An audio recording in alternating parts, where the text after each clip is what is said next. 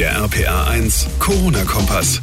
Willkommen und hallo zu einer brandneuen Podcast-Folge, Ausgabe 108 heute am Freitag, dem 18. September. Ich bin John Segert. Schön, dass ihr dabei seid. Der erste FC Kaiserslautern eröffnet heute in der dritten Liga sozusagen die neue Spielzeit im Profifußball. Mit der Partie gegen Dynamo Dresden geht's los. Später spielen dann die Bayern in der Bundesliga gegen Schalke 04. Sportlich liegen da zwei Klassen zwischen. Die Probleme sind aber bei allen Vereinen die gleichen. Wie viele Zuschauer dürfen letztlich in die Stadien? In München ist heute der Grenzwert der sogenannten 7-Tage-Inzidenz überschritten worden. Schon vorher hatte die Stadt beschlossen, dass die Partie heute Abend doch kurzfristig kurzfristig als Geisterspiel stattfinden muss. Jetzt fragen sich natürlich alle anderen Vereine, kann uns das auch passieren, so spontan? Dazu gleich mehr in dieser Ausgabe. Außerdem beschäftigt uns ja seit Wochen die große Frage nach einem möglichen Impfstoff gegen das Coronavirus. Die Firma BioNTech aus Mainz hat sich in dieser Woche sehr optimistisch gezeigt, dass sie bald mit der Produktion loslegen kann.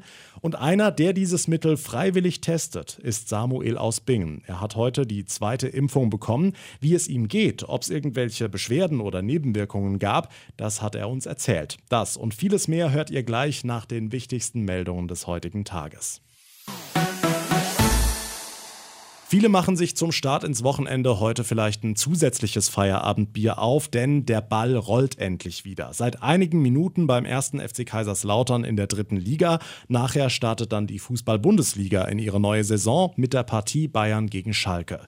Und während in Kaiserslautern sowie in vielen anderen Orten wieder Fans in die Stadien dürfen, muss das Eröffnungsspiel der Bundesliga in München wegen steigender Infektionszahlen nun doch kurzfristig ohne Zuschauer stattfinden. Felix Christmann aus den RPA1 Nachrichten, kann das denn auch an anderen Orten passieren? Also grundsätzlich kann man am Beispiel München sehen, wie schnell es gehen kann. Die Behörden haben ihre Entscheidung ja auch erst gestern Mittag getroffen, also knapp anderthalb Tage vor dem Spiel. Und die Politik betont ja bereits seit Wochen, dass man im Zweifel von Tag zu Tag entscheiden müsse. Heißt, es kann theoretisch passieren, aber es gibt aktuell keine Hinweise, dass es an irgendeinem der anderen Bundesliga-Standorte bevorsteht. Im Detail wissen das allerdings nur die örtlichen Behörden, die ja die aktuellen Infektionszahlen bekommen. Hm, jetzt hängt ja sehr, sehr vieles von der sogenannten Sieben-Tage-Inzidenz ab, ne? Genau, diese Zahl beschreibt, wie viele Menschen sich in einer Stadt oder einem Landkreis in den vergangenen sieben Tagen infiziert haben, und zwar gemessen pro 100.000 Einwohner. Liegt dieser Wert über 50, dann müssen erhebliche Maßnahmen ergriffen werden, und genau das ist heute in München passiert. Die Stadt hat eben diese Schwelle überschritten. Die Entscheidung, dass der Bundesliga-Auftakt heute Abend aber als Geisterspiel stattfinden muss, das wurde schon bei einer Inzidenz von 35 getroffen.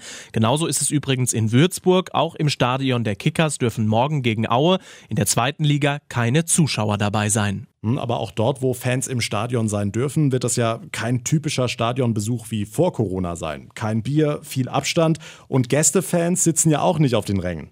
Ja, in Dortmund geht man sogar noch einen Schritt weiter. Zum Spiel der Borussia morgen gegen Gladbach sind nur Dauerkarteninhaber zugelassen, die ihren Erstwohnsitz in Dortmund oder wenigstens in NRW haben.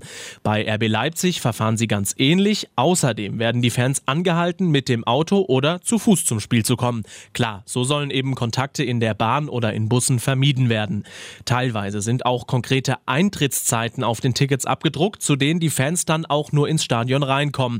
Also auch um an den den Eingängen schon eben Gedränge zu vermeiden. Selbst der Gang zur Toilette, der will in diesen Zeiten gut geplant sein. In Köln zum Beispiel darf nur eine bestimmte Anzahl Zuschauer gleichzeitig aufs Klo. Also null Zuschauer in München, rund 5000 aktuell in Kaiserslautern, morgen dann 3400 in Mainz und 9200 in Köln. Ganz schöner Flickenteppich, mal wieder. Dankeschön, Felix Christmann. Was ist sonst heute wichtig? Hier der aktuelle Nachrichtenüberblick.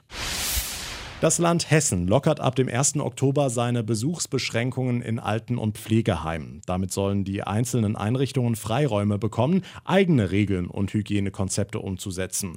Zu Dauer und Zahl der Besuche werde es vom Land keine verbindlichen Vorgaben mehr geben, das sagte heute der hessische Ministerpräsident Bouffier. Die Entwicklung der Corona-Situation lasse diesen Schritt zu, sagt er. Bislang durften Bewohner von Pflegeheimen beispielsweise nur dreimal pro Woche je einen Besucher empfangen. Der SPD-Gesundheitsexperte Karl Lauterbach fordert neue, konkrete Pläne zur Organisation des Schulbetriebs. Es müsse sichergestellt werden, dass der Präsenzunterricht an den Schulen weitergehen könne, sagte der Politiker den Zeitungen der Funke Mediengruppe. Lauterbach kritisiert, dass es bislang zu wenige Konzepte dafür gebe, wie der Schulbetrieb aufrechterhalten werden solle, sollten die Infektionszahlen wieder stark ansteigen. Bei den sinkenden Außentemperaturen in den kommenden Monaten könne man zudem die Fenster im Klassenzimmer nicht mehr ständig offen stehen lassen. Daher brauche es neue Lüftungskonzepte, so der Experte.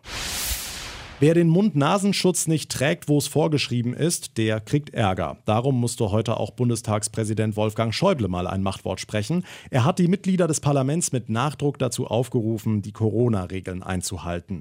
Es sei legitim, unterschiedlicher Meinung über den Nutzen des Tragens der Mund-Nase-Bedeckung und der Gefährlichkeit der Pandemie zu sein, so Schäuble.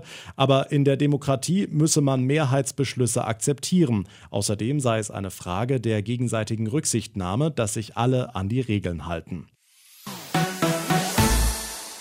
Es ist eine Frage, die so gut wie jede Woche heiß diskutiert wird. Wann bekommen wir hier in Deutschland einen zuverlässigen Impfstoff gegen das Coronavirus? Die Mainzer Firma BioNTech ist ja sehr optimistisch, dass es bald losgehen könnte mit der Produktion. Das hat das Unternehmen gestern nochmal betont. Denn die Tests laufen richtig gut, heißt es aus Mainz.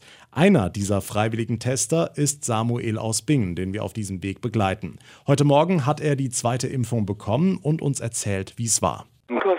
Du hast um 10 Uhr deine Spritze gekriegt.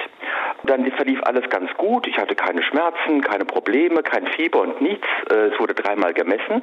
Und dann nachmittags so 15, 16 Uhr kriege ich tierisch Kopfschmerzen und ähm, mir wurde richtig übel. Und dann habe ich äh, Tablette genommen, dort angerufen und dann habe ich noch ein bisschen abgewartet und dann ging das wieder weg. Und dann wurde mir aber auch relativ klar, das muss irgendwie so ein Migräneanfall gewesen sein. Also nicht ursächlich Medikamentengabe, weil es war keine erhöhte Temperatur, es waren nicht die typischen Erkältungssymptome, die man hat einen ungetesteten Impfstoff gespritzt zu bekommen, da kriegen die meisten bei der Vorstellung allein ein mulmiges Gefühl.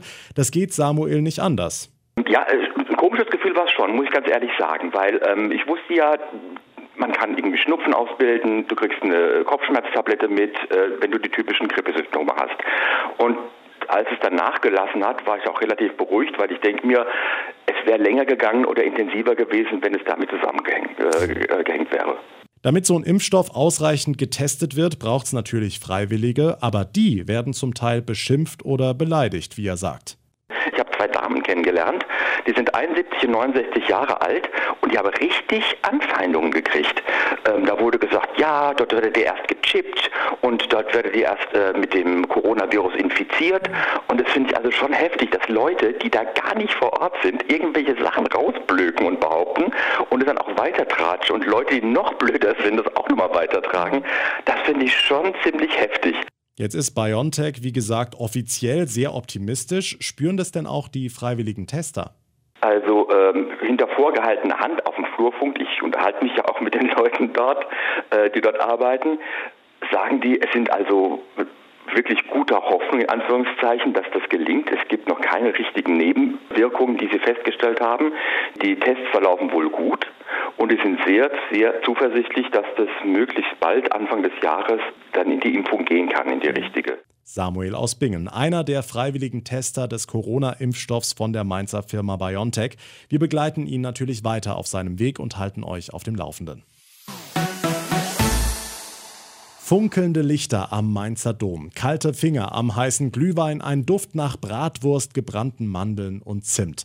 Ja, ich weiß, schwer vorstellbar bei dem traumhaften Sommerwetter aktuell, aber die Mainzer Schausteller, die sind Feuer und Flamme. Dank der neuen Corona-Lockerungen, die seit dieser Woche gelten, kann es wohl einen Weihnachtsmarkt in der Landeshauptstadt geben. RPA1-Reporterin Maike Korn. Lange, lange haben die Schausteller darauf gehofft. Jetzt können sie tatsächlich in den Planungsendspurt gehen. Marco Sotile ist der Sprecher der Mainzer Weihnachtsmarktbeschicker. Herr Sotile, erleichtert? Das ist der letzte Rettungsanker für uns, der Weihnachtsmarkt. Und ich glaube, wenn ich mir die Stadt so anschaue, dass es jetzt auch wichtig ist, dass wieder eine Veranstaltung in der Stadt ist, die die Besucher so ein bisschen in die Stadt reinspült. Ne? Hm, durch die Corona-Regeln können die Stände diesmal ja aber nicht so eng zusammenstehen. Sie überlegen, alles zu entzerren, möglicherweise auf die gesamte Innenstadt zu verteilen. Was heißt das denn für Sie? Wenn Sie seit über 40 Jahren an der einen und selben Stelle stehen und müssen dann von diesem Platz weg. Also ich sage mal, das ist schon der erste äh, Riesenkompromiss, den wir als äh, Beschicker eingehen. Ja, trotzdem besser als gar kein Markt. Herr Sotile, glauben Sie denn, dass da überhaupt Stimmung aufkommen kann, wenn alles so weit verteilt ist? Ist ja eher weniger kuschelig, sag ich mal. Ach, ich denke schon, ähm, dass man das einfach auch durch die Dekoration einfach auch so machen kann. Vielleicht nicht so schön und so heimelig, wie es früher war, aber da werden wir mit Sicherheit mit Hochdruck dran arbeiten, dass wir das auch äh, in der Perfektion hinbekommen. Wir sind gespannt, wie unsere geliebten Weihnachtsmärkte in Corona-Zeiten aussehen werden. Dankeschön, Maike Korn. Damit komme ich zum Ende der heutigen Ausgabe. Wenn euch unser Podcast gefällt, dann würde ich mich sehr über eine Bewertung freuen. Könnt ihr zum Beispiel bei iTunes hinterlassen. Außerdem bleibt ihr immer auf dem Laufenden und verpasst keine Folge mehr, wenn ihr unseren Podcast abonniert, auf der Plattform, über die ihr gerade zuhört. Mein Name ist John Segert. Ich bedanke mich ganz, ganz herzlich fürs Zuhören. Wir hören uns dann am Montag wieder. Bis dahin wünsche ich euch ein wunderschönes Wochenende. Genießt das tolle Wetter weiter und vor allem bleibt gesund. Der RPA 1 Corona-Kompass.